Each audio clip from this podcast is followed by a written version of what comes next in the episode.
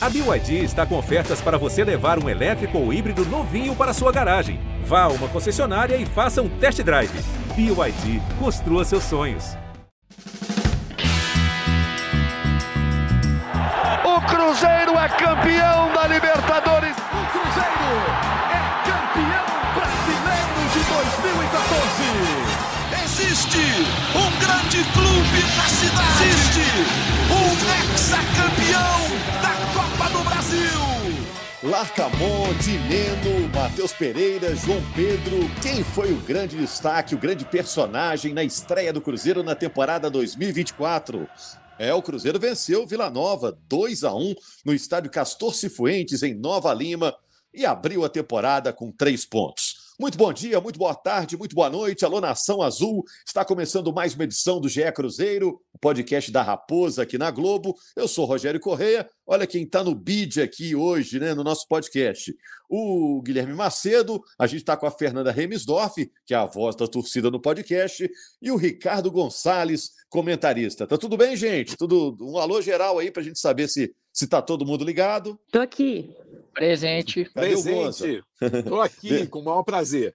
E temos muitos assuntos, hein? Porque o Cruzeiro jogou ontem com o time profissional e jogou hoje com o time da Copinha, né? A gente está gravando na segunda-feira à tarde esse podcast. O João Pedro está na edição do podcast. Alô, Nação Azul, olha as perguntas que eu vou fazer para o nosso time aqui, ó. O Larcamon, o novo técnico, ele mandou bem na estreia. Foi a estreia do argentino Larcamon. Apresentou novidades, inovações nessa vitória do Cruzeiro sobre o Vila. E o Dineno, o novo nove do Cruzeiro, ele é diferente dos centroavantes anteriores em que aspecto? Você lembra, né? No ano passado o Cruzeiro teve o Gilberto, teve o Henrique Dourado, teve o Rafael Elias, o Papagaio. Em que, que o Dineno é diferente dessa turma aí? Outra coisa, Matheus Pereira. Tô vendo que tá muita gente falando do Matheus Pereira, que agora tá usando a camisa 10. Ele vai poder repetir, vai conseguir repetir o desempenho que teve contra o Vila Nova quando atuar contra as equipes de grande investimento? E eu quero saber também do Macedo se a gente vai ter em breve a estreia aí do Gabriel Veron, é, a volta do Ramiro, a reestreia do Lucas Romero, o Matheus Vital está no departamento médico quando volta, enfim, as informações que o torcedor do Cruzeiro é, quer saber. E é claro, vamos falar também da Copinha. O Cruzeiro perdeu a final para o Corinthians. O Cruzeiro jogou bem hein, na final, mas perdeu na Neoquímica Arena por 1 a 0. O Corinthians venceu e é campeão mais uma vez. O Cruzeiro agora no profissional enfrenta o Atlético no fim de semana. O jogo em Sete Lagoas e a gente avisa aqui para você que a Globo aqui em Minas Gerais vai mostrar esse jogo às quatro e meia da tarde no próximo sábado. Mas vamos começar falando, é, Gonza, desse Cruzeiro 2, Vila Nova 1. Qual a sua primeira impressão desse Cruzeiro, desse novo Cruzeiro, o Cruzeiro da temporada 2024? O que, é que você achou? Esperava mais do Cruzeiro? Ou está dentro da expectativa? Salve, Rogério. De novo, é um prazer enorme estar participando aqui desse podcast com o, o, pessoal do Cruzeiro, essa imensa torcida do Cruzeiro. É sempre bom falar com todos. Guilherme Macedo, a Fernanda também. É um privilégio participar com vocês para falar do cabuloso, né, dessa estreia. Olha, eu acho assim que, que neste, neste momento, e aí ampliando um pouco, né, puxando um pouquinho a lupa para trás do Cruzeiro, do Campeonato Mineiro e também da média dos outros estaduais, eu vejo essas primeiras rodadas mais ou menos assim como aquela fase de volta às aulas. Então, na, na primeira semana de volta às aulas, aí tem um que esquece a caneta, tem outro que esquece o caderno, tem outro que não sabe direito qual é, a, qual é a cadeira que vai sentar na sala. Então, eu acho que a análise que nós temos que fazer é um pouco é, dando esse desconto. É, é, lógico que a visão do torcedor ela é diferente. O torcedor ele vai para arquibancada ou ele está acompanhando nas plataformas, ele quer que seu time ganhe.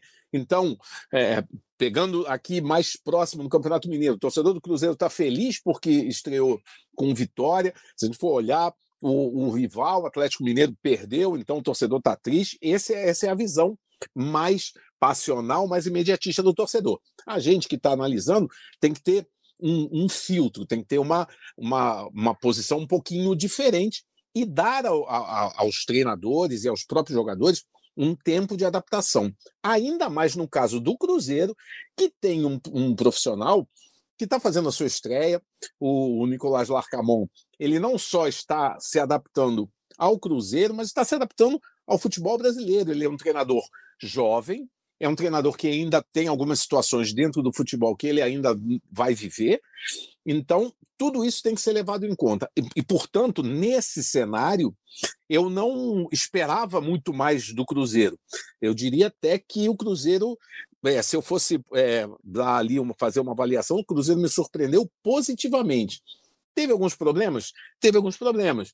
É, a, a, no sistema defensivo ainda há ajustes a fazer ainda há alguns parafusos ali para serem apertados. O time teve alguma dificuldade quando o Vila Nova recorreu à jogada aérea, no lance do gol. Né, do, concluído pelo Edson, o, o, Rafael Cabral teve que. Ele fez uma defesa e depois a bola cai de novo no pé de um jogador do adversário sem que, sem que tivesse ali nenhum zagueiro por perto para cortar e impedir o gol. Mas são situações normais. O, o que a gente pode, né, para passar a bola para os meus queridos amigos, é, é, a gente tem nesse momento tem sinais e acho que os sinais, os primeiros sinais do Cruzeiro foram positivos. O Cruzeiro apresentou um bom jogo é, pelos lados do campo, né, um bom jogo de, de, ofensivo pelos lados. Teve o Matheus Pereira, que fez uma flutuação muito boa, não só vestindo a camisa 10, mas jogando como um camisa 10 clássico atrás do centroavante, tentando distribuir o jogo. É, e, e, principalmente, se a gente pegar o gol da vitória do, do, Cruzeiro, que foi concluído pelo João Pedro, a gente tem, se a gente é, for na, na página do Cruzeiro, a gente vai ver lá, o Cruzeiro deu 24 passes antes da, da conclusão. Então você está ali praticamente, você está empatando o jogo, você está na fase de acréscimos. A, a tendência, né, principalmente para um time jovem ainda em formação, é dar o um chutão para a área, tentar a bola aérea, tentar ver se não bate-rebate ali, alguém faz o gol. O Cruzeiro não teve paciência, mesmo sob pressão, para tocar a bola, virar o jogo da direita para a esquerda, até fazer a bola chegar no gasolina e aí ele toca para o João Pedro concluir. Então, isso é uma demonstração é, de, que, de que é um time que está ganhando personalidade está ganhando estrutura. Agora, ainda falta muito. Não dá para você decretar que o Cruzeiro, por causa desse jogo, vai ter uma, uma, uma temporada maravilhosa, mas toda temporada, vitoriosa ou não, ela tem, ela, ela é feita de, de, um, de, uma sequência de passos. E o primeiro passo o Cruzeiro deu. Cruzeiro que começou jogando, é, Gonza, com Rafael Cabral, Palácios, Neres e Marlon. William, Lucas Silva, Japa, Matheus Pereira, Robert, Dineno e Arthur Gomes. Ô, ô, Guilherme, olha só, o tal do Dineno já estreou fazendo gol, né? Precisou de menos de meia hora para meter o primeiro gol dele com a camisa do Cruzeiro, o argentino, né? Depois o Anderson empatou e o João Pedro, que saiu do banco, depois também da participação do Wesley Gasolina, que também saiu do banco, naquela jogada o João Pedro, que vem da base do Cruzeiro, fez 2 a 1 um garoto de 20 anos, primeiro gol dele no profissional. Mas eu quero falar primeiro do Dineno, que é o novo centroavante do Cruzeiro. Ele é muito diferente dos centroavantes da temporada passada, na sua opinião? Fala, Rogério. Um salve para você, para Fernanda, para o Gonza. Seja muito bem-vindo, Gonza. Esteja sempre com a gente aí. É um prazer muito grande. Obrigado, e, meu irmão. É, eu, eu gostei muito, Rogério. Eu estive, eu tive a oportunidade de, de estar lá no Castor Cifuentes ontem. Acompanhei até do gramado a partida. Então a gente tem uma visão diferente do que quando a gente assiste da televisão. E eu gostei muito, achei ele diferente é, pelas características, principalmente por participar muito do jogo. Não é que o Gilberto, o próprio papagaio, que ainda está no elenco, teve uma lesão agora, é, não fizessem isso, mas ele eu acho que faz de uma maneira que é muito produtiva, ou pelo menos foi muito produtiva nessa primeira amostra, né? É um jogador que aparece para fazer tabelas, que busca a bola é, quase perto do meio-campo, muitas vezes, que gosta de participar do jogo, né? Ele não espera simplesmente ser municiado para dar um, dois toques na bola, apesar de ser um centroavante de poucos toques na bola até o gol, então ele dificilmente vai ser um jogador, até pelas características físicas dele, de arrancar, fazer uma jogada individual para até chegar ao gol, mas ele participa muito fora da área também. Então faz pivô, eu, eu me recordo de dois, pelo menos dois lances ontem que ele se posicionou no meio-campo para receber um lançamento vindo da saída de bola. E ele não fica lá na, perto dos zagueiros esperando simplesmente para dar uma, uma casquinha de cabeça. Ele se posiciona de uma forma que, se ele receber a bola em condições, ele vai tentar parar no peito ou escorar para quem está chegando. Então, gostei muito do que eu vi e até dando um pitaco também sobre essa estreia do Larcamon, Rogério. É, o Gonza fez analogia com a sala de aula, né, os primeiros dias, e sempre tem aqueles alunos, quando a aula começa em fevereiro, que enforcam os primeiros dias, já emendando com o carnaval, né? Então, a, a turma do, do professor Larcamon ontem também teve muitos desfalques, mas não porque os jogadores quiseram, obviamente, muitos problemas de ordem médica. E, e são Me, jogadores meteram, que vão... Meteram um atestado, né, Guilherme? Meteram um atestado. É, exatamente. É isso aí mesmo. Então, eu acho que muitos desses jogadores é, seriam titulares ou brigariam por essa posição, principalmente o Lucas Romero, o Gabriel Veron, o Ramiro e o Matheus Vital, até que a gente tem uma amostra de 2023 do Vital, que não foi muito boa, que foi de instabilidade, principalmente, com muitos problemas físicos, mas eu acho que em condições, tecnicamente, ele está acima de alguns que estão por aí, mas obviamente não estavam ontem e o Larcamon se virou como pôde, mas a gente tem que levar isso em consideração também. O jogo de ontem a gente, a gente busca analisar muito mais para entender as características primárias do Larcamon, o que ele imagina para o jogo, mas ainda não dá para a gente imaginar muito o que ele pensa sobre escalação. E eu tô com o Gonza, o que, o que a gente leva de mais positivo desse jogo foi a participação do Matheus Pereira, muito leve, muito solto, participando do jogo pelos dois lados, se aproximando do Dineno, levando muito perigo na bola parada e um time que nesse momento não tem tantas alternativas táticas ainda, e é normal que não tenha, você ter um jogador desse quilate jogando bem certamente é importante, até para dar uma, uma sustentação ao Larcamon até ele achar o time ideal, o esquema ideal para começar de fato render coletivamente como um time. Ô Fernanda, nas redes sociais cada um está na sua bolha, né? Então às vezes as bolhas falam coisas diferentes, né? A minha bolha, a sua bolha. Mas, enfim, eu vi muita gente criticando o Larcamon pela improvisação é, na zaga, né? Palácios como zagueiro, vi que o torcedor, pelo menos na minha bolha aqui, não curtiu muito, não. Então, as menções ao Larcamon foram mais negativas do que positivas, pelo menos nesse primeiro jogo e na turma que eu, que eu dei uma olhada lá. Em compensação, elogios unânimes para o Matheus Pereira, né? o novo 10 do Cruzeiro. Eu fiquei só pensando, Fernanda, será que ele vai conseguir repetir esse desempenho contra as grandes equipes do futebol brasileiro, lá na frente, Série A? Porque se repetir, o Cruzeiro vai ter um jogadoraço enquanto ele estiver por aqui, né? Porque no meio do ano o Cruzeiro tem que correr atrás para mantê-lo, né, Fernanda? É isso aí, Rogério. Um abraço para você, para o Macedo, para o Gonza. Então, falando aí sobre o que a torcida está comentando, né? Realmente tem várias bolhas, mas eu também vi, assim, essas críticas ao Arcamon. Eu acho que, assim, antes do jogo foi um choque para todo mundo mesmo, inclusive para mim. Quando eu vi a escalação, eu falei, meu Deus, ele vai colocar o Palácios ainda de zagueiro. Tudo bem que ele e já o, jogou. O, o Oliveira ah. ficou no banco, né? É, o Oliveira ficou no banco, ele não usou, enfim, outros Zé nomes. Ivaldo também, né? O João Marcelo, Ivaldo, né? não sei se é questão física, retomada, né? Ficou um tempo sem jogar partidas oficiais, né? Mas desculpa, Fernanda. Uhum. Aí é, eu fiquei assim, meio em choque, não, não era uma opção que eu faria. Eu acho que muita gente da torcida também não. Mas parece que, assim, pelo que deu a entender no que ele falou na coletiva de pós-jogo, é porque parece que o Palácio foi o que mais correu no treino, foi o que mais ali deu sangue, deu a raça, e ele até sentiu uma certa indireta na entrevista de tipo assim, é, quem quem quiser jogar no meu time vai ter que correr. E aí ele até falou, existe o Zé Ivaldo também, que é uma outra opção, mas aí fica aí o recado de que é, tô olhando intensidade e tudo mais. Então, Ô, essa Fernanda, foi a mensagem. Ah. Eu peguei outra coisa que ele falou também na ah. coletiva, que esse momento de estadual é o momento de testar, avaliar, que agora para fazer, dá para fazer isso agora. Não sei se ele está meio testando Palácios ali para ver se serve ou não serve. Eu é, fiquei com a impressão de que ele está avaliando o elenco e por isso está botando a turma para jogar, né? Não, sim, com certeza, ele está testando e eu acho que tem que testar mesmo, mas eu entendi, assim, ele falando que parece que o Palácios ganhou a vaga ali no último treino, porque ele percebeu essa intensidade, muita, essa, essa vontade muito grande do Palácios ali, um dos que mais se entregou, né? Então, enfim, eu acho que todo teste é válido, mas, assim, para a torcida do Cruzeiro que acompanhou o Palácios ano passado, foi, assim, balde de água fria começar logo com ele. Mas eu não acho que ele tem culpa de alguma coisa, eu acho ele extremamente esforçado, mas tem as limitações. É, então eu realmente vi sim essas críticas a ele, eu entendo as críticas, mas também teve muita gente falando: ah, pessoal, calma aí, primeiro jogo, Campeonato Mineiro, deixa ele testar, ele ainda vai rodar esse elenco, ele ainda vai entender aí realmente quem funciona e quem não funciona. E, e em relação ao Matheus Pereira, eu concordo plenamente, também vi assim, a maioria esmagadora, se não né, todo mundo elogiando o Matheus Pereira, fez um jogo muito bom mesmo.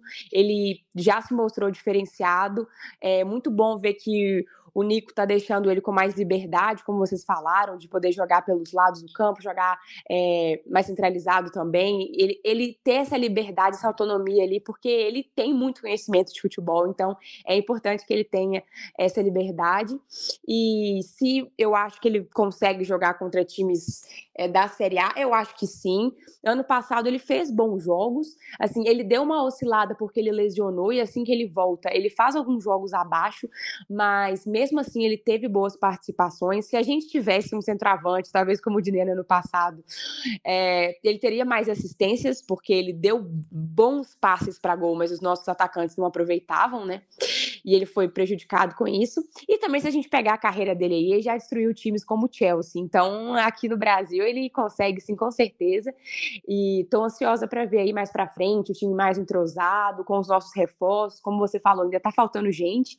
Então, esse time aí tem tudo para jogar ainda melhor. Tá só no começo, tem muita coisa para consertar, mas eu vejo potencial. E até para dar um termômetro é, de quem estava lá, Rogério, que eu acho que é importante também e é natural que aconteça nesse início de trabalho do Larcamon, os jogadores tentando se entender dentro de campo no diálogo.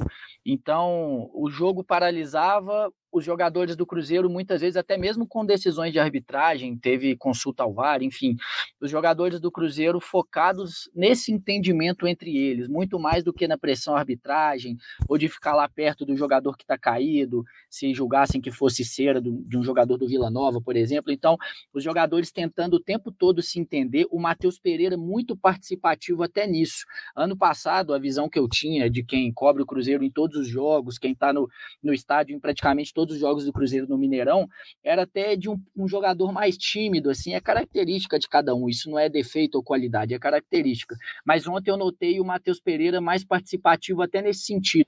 Então, ele chegava próximo aos atacantes, ao Robert e ao Arthur Gomes no, no primeiro tempo, depois entrou como um, um ponta ala esquerda, então ele ele sempre conversando, tentando encontrar, ajudar os jogadores, encontrar o espaço dele. Então isso também é algo diferente que é natural de ver não só do Matheus, mas de todos os jogadores no início de trabalho do novo técnico. Dos jogadores é, mais conhecidos que o Cruzeiro vai ter para essa temporada, o Gonza, e que estão reforçando o elenco, né? Gabriel Veron, Ramiro, Lucas Romero.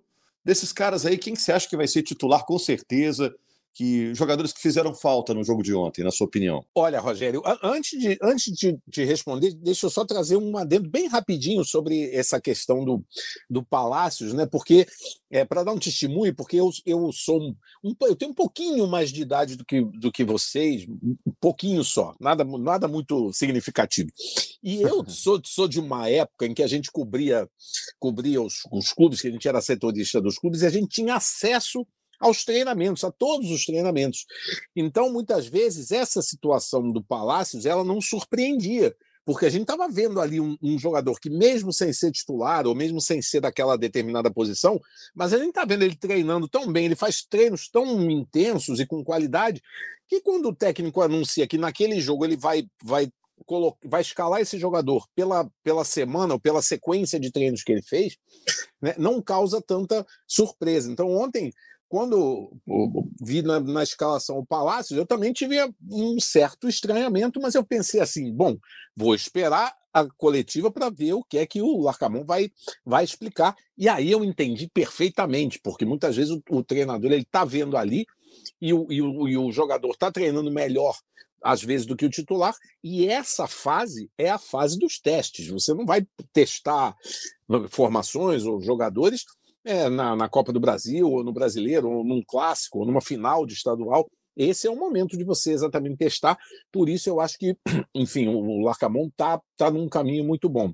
Com relação à, à tua pergunta, Rogério, é, eu acho um pouco é, prematuro a gente fazer previsões, né, exatamente porque, enfim, os jogadores têm que entrar em campo, têm que ser testados, a gente tem que saber em que nível eles estão, mas evidentemente que a gente tem uma expectativa é, de que o Zé Ivaldo possa ser, deva ser titular por conta da experiência dele, é um, é um zagueiro muito firme, é, é um jogador que já atuou em, em, grandes equipes, já, já fez grandes jogos.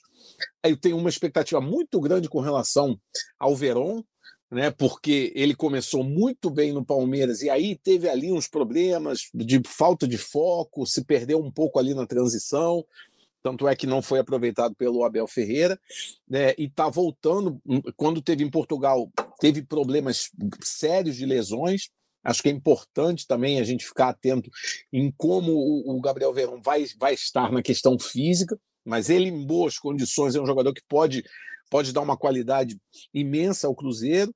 É, e acho que tem outro jogador, o Matheus Vital, também um jogador que é, a gente sempre espera que ele vá jogar o, o, assim, o melhor futebol que ele já apresentou no Corinthians, é, enfim, é, é, um jogador que pode também dar uma qualidade, joga mais de uma posição no meio.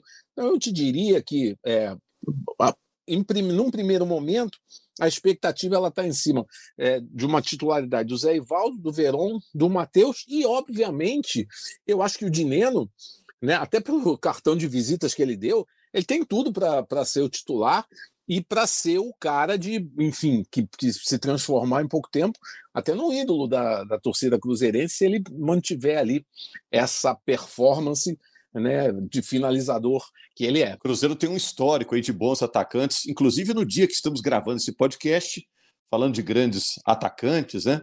O Tustão está completando 77 anos nessa segunda-feira. Meia barra atacante, né? Tustão, maior artilheiro é, da história do Cruzeiro. Ô, Fernanda, no início da temporada, torcedor olha o time de maneira diferente, né?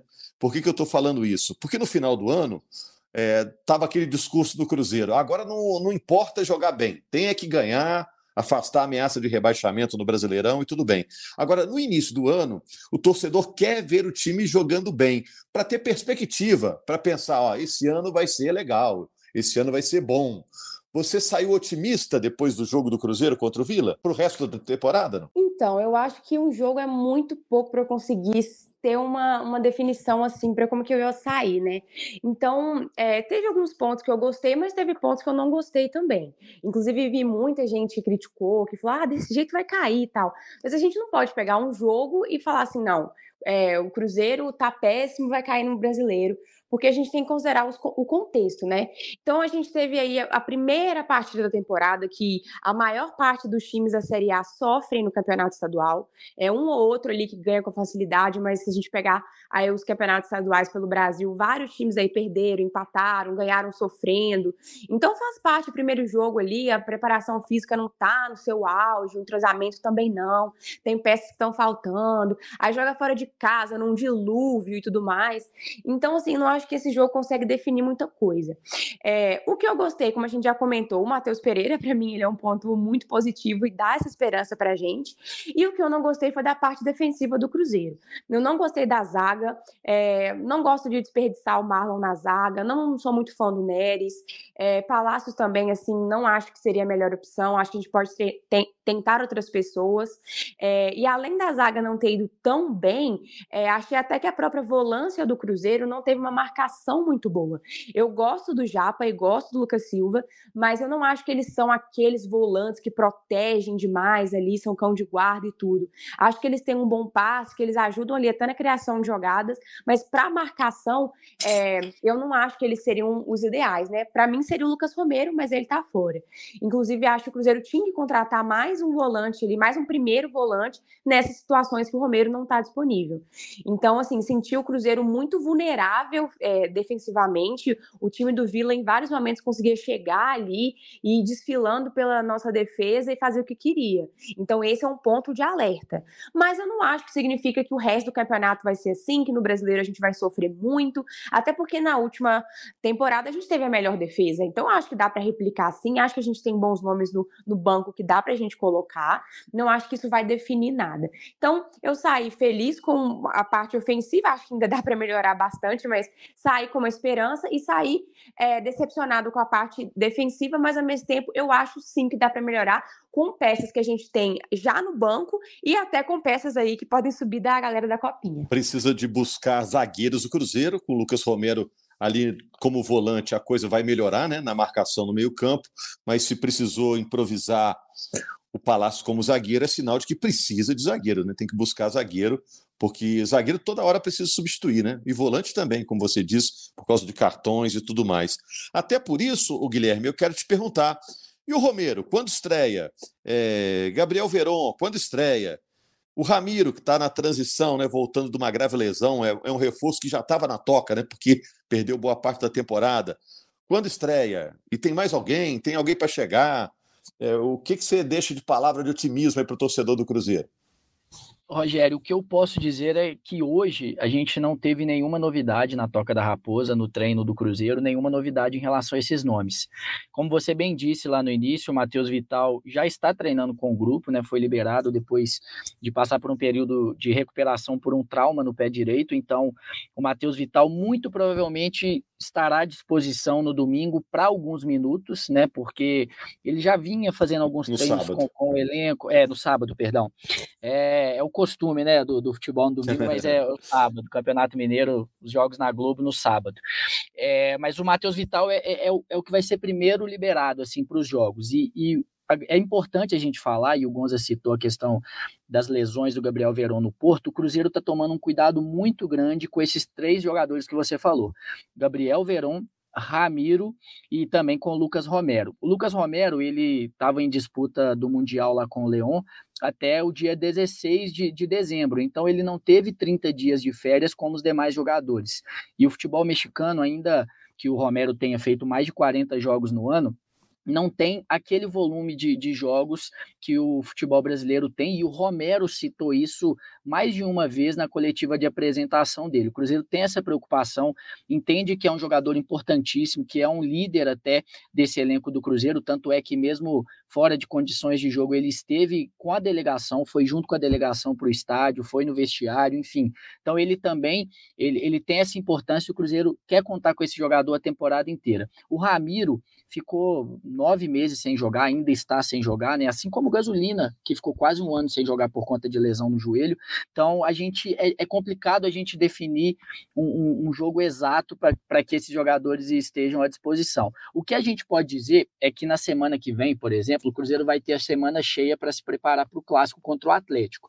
Então, é, há uma possibilidade sim de que a gente possa ver algum desses jogadores já figurando no banco de reservas, ou o Romero, que em momento nenhum teve lesão, possa até, quem sabe, é, ter condições de jogar 45, 50, 60 minutos no clássico. Então, é, o cenário é esse.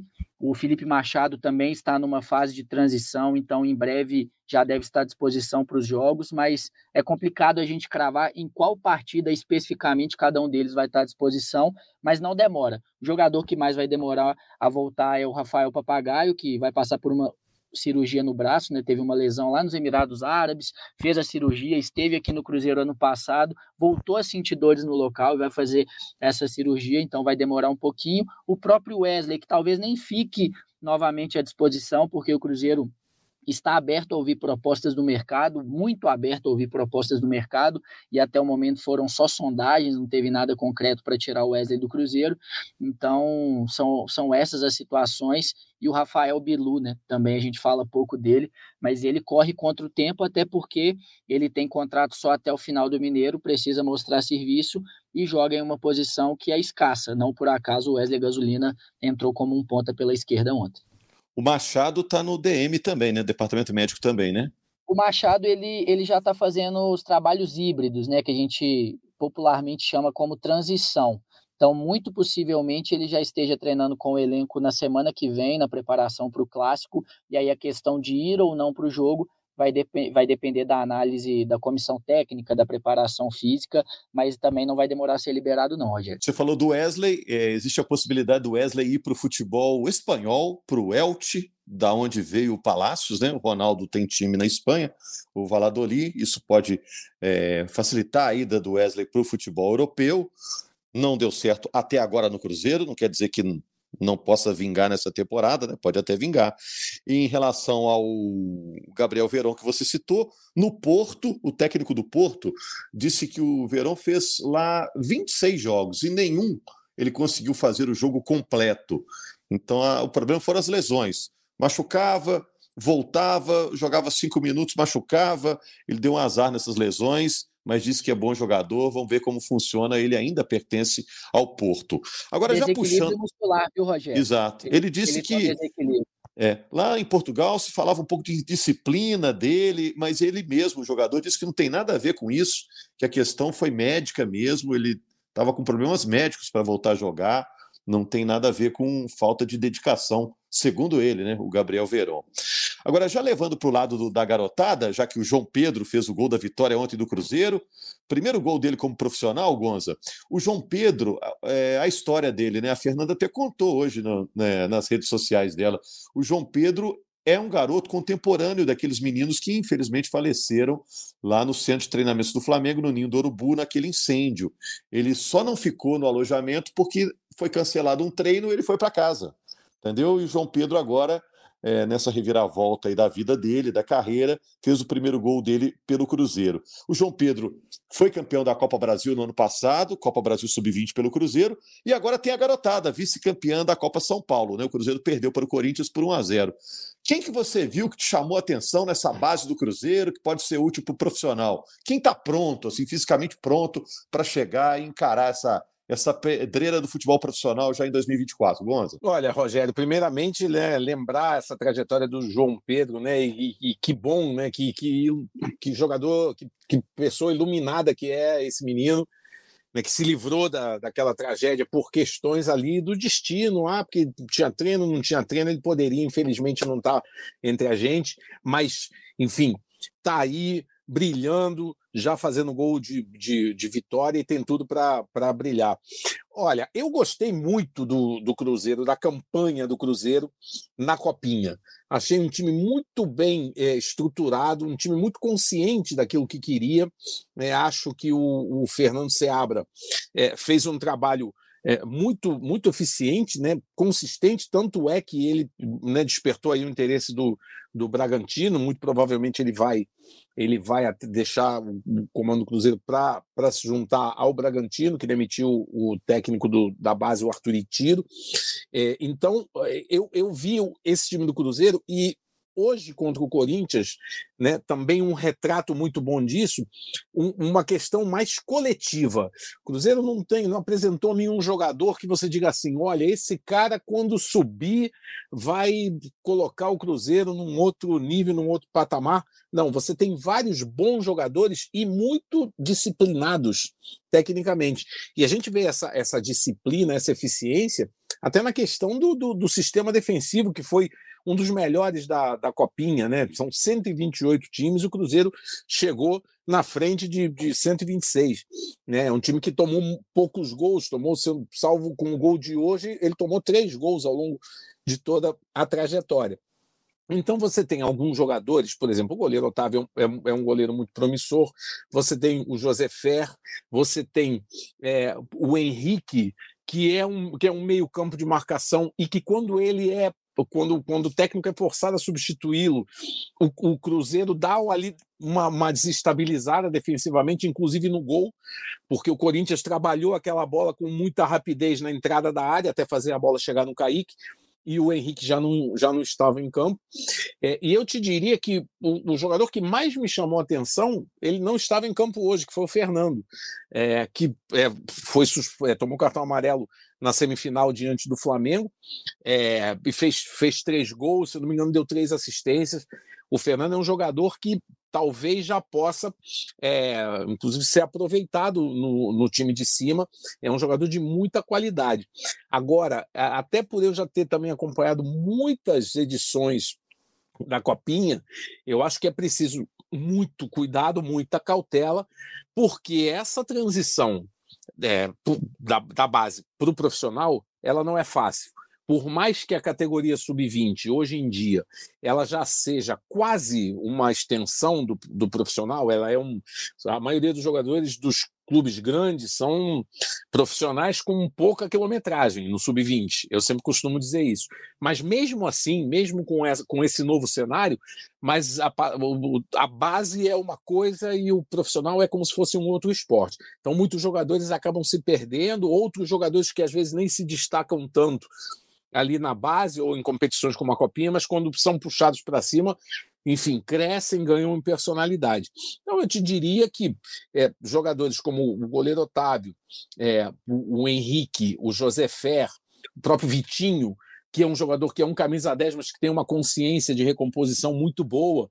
Ele hoje, no fim do jogo, estava marcando na lateral esquerda, é, para ajudar ali no momento de sufoco do Corinthians. E principalmente Fernando, são nomes que a gente tem que ficar atentos, mas com, com cautela, sem jogar responsabilidade excessiva nessa garotada, ainda mais. É, que o perfil de elenco do profissional do Cruzeiro é um perfil que também não tem grandes estrelas. O Cruzeiro não fez muitos investimentos, né, enquanto tem gente gastando aí 80, 90, 100 milhões em reforços. O, o gasto do investimento do Cruzeiro em contratações para o profissional está em torno ali de 10 milhões, né? É muito pouco. Então a tendência do torcedor, quando vê uma campanha boa, mesmo tendo perdido a final, é ah, vamos pegar os jogadores, vamos botar no time de cima. Essa transição tem que ser feita com, com cautela, até para o Cruzeiro não desperdiçar uma geração que claramente tem potencial. Né? Não é fácil jogar a copinha.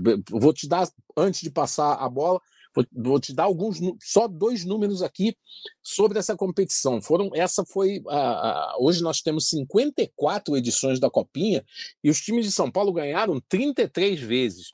Então não é fácil. Eles estão jogando em casa, estão jogando muitas vezes as finais nos seus estádios, com o estádio cheio, né? Então né, e principalmente nas últimas edições foram, nas, se a gente pegar um recorte de 15 edições para cá, os times de São Paulo ganharam 11.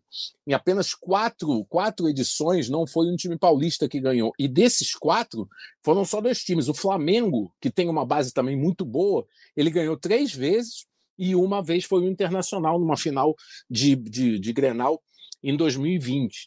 Então, assim, tem que se valorizar muito essa campanha do Cruzeiro, o trabalho do Seabra e esses jogadores que eu te citei, acho que tem potencial, tem, certamente vão ser olhados pelo Larcamon, mas é preciso muito cuidado, muita, muita paciência com eles. É isso, e até, até para falar, eu acho que essa questão aí do, do Seabra também, e fazer um elogio que eu acho que faz parte do treinador da base, né, Gonza, que é identificar as posições dos jogadores, né? Porque talvez um jogador chega ali ainda informação, citando, às vezes passa na peneira falando que é meia, que é atacante, que são as posições que a gente mais vê, né? Quando a gente, a gente vai assistir, a gente vai perguntar para um, um, garoto qual posição ele quer jogar, e, e o Seabra ele tem tateado muito esses jogadores até achar a, a posição de cada um. O Josefer, que para mim foi o principal jogador do Cruzeiro na Copinha, como volante, né? Ele subiu para o profissional e atuou atuou em algumas partidas com o Pesolano como atacante, e ele era atacante até aquele momento da formação, em 2022.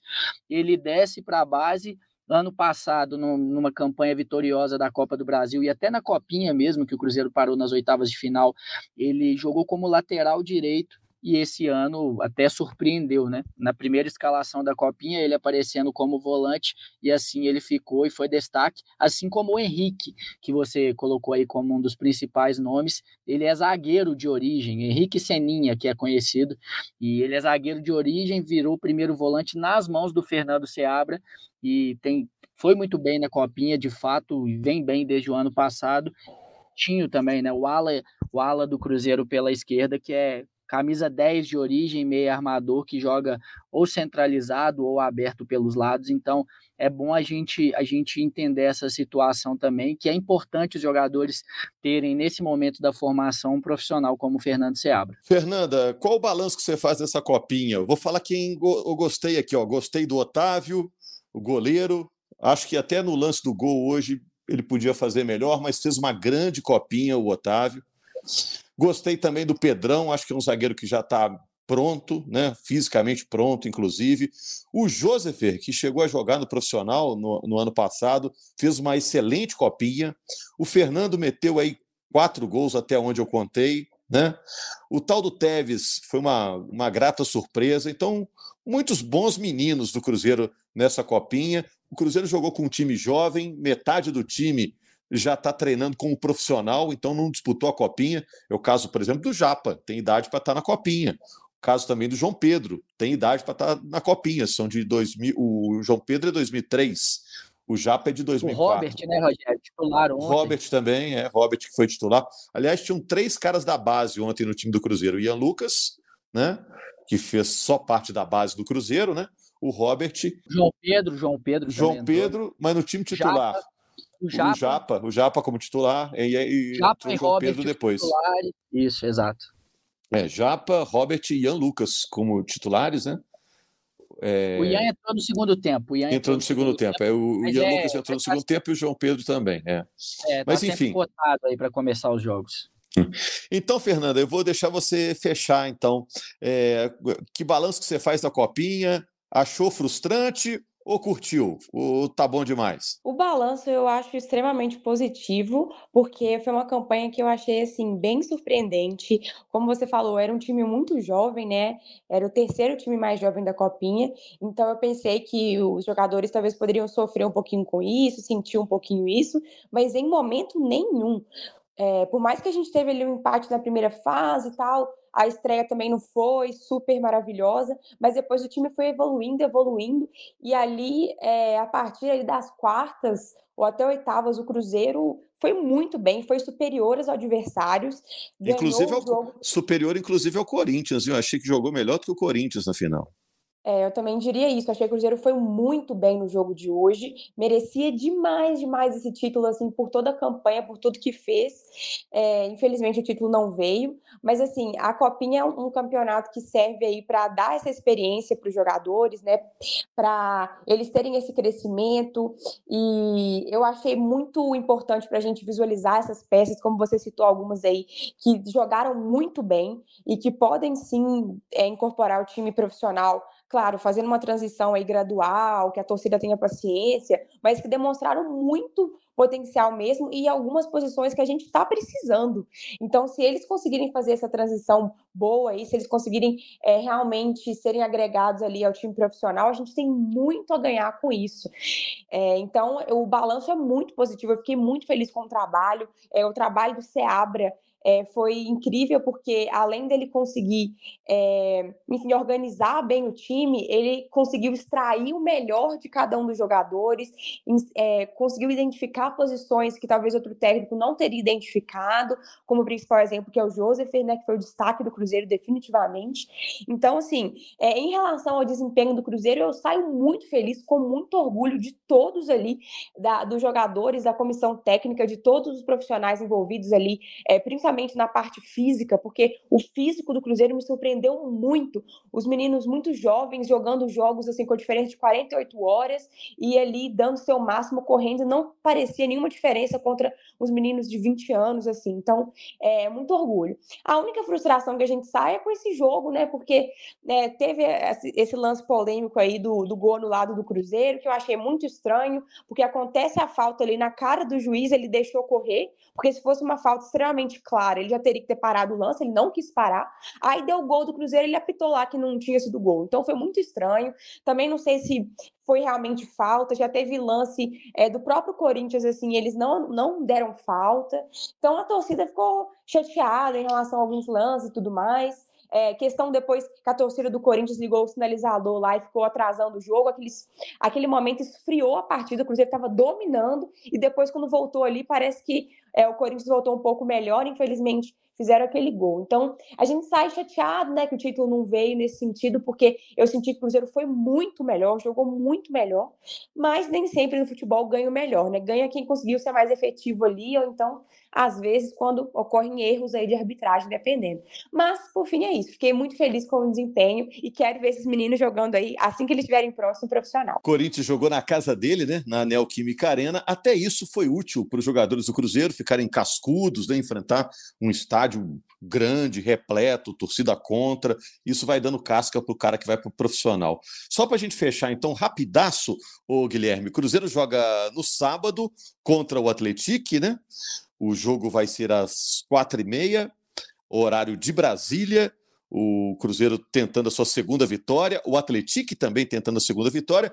E só relembrando para o torcedor por que, que o jogo é em Sete Lagoas. O Cruzeiro está cumprindo uma punição, né? Exatamente, Rogério. Ano passado o Cruzeiro teve vários problemas, né, é, em relação à, à, torcida, com objetos arremessados no gramado, e teve punições, mais de uma, no Campeonato Mineiro do ano passado, essa especificamente, que começa valendo para esse ano, foi referente a um jogo no dia 13 de fevereiro contra o Atlético Mineiro, 1 a 1 no Independência.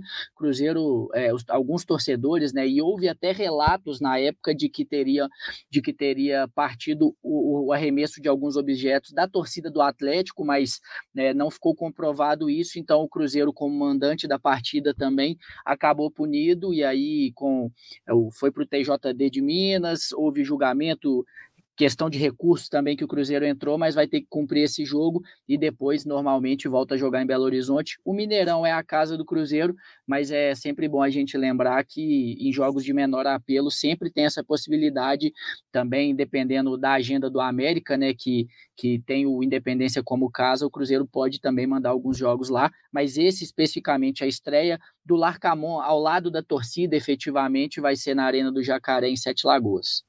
E é só esse jogo relativo a essa punição específica. Perfeito. Só um jogo de punição, o restante o Cruzeiro está liberado para jogar no Mineirão.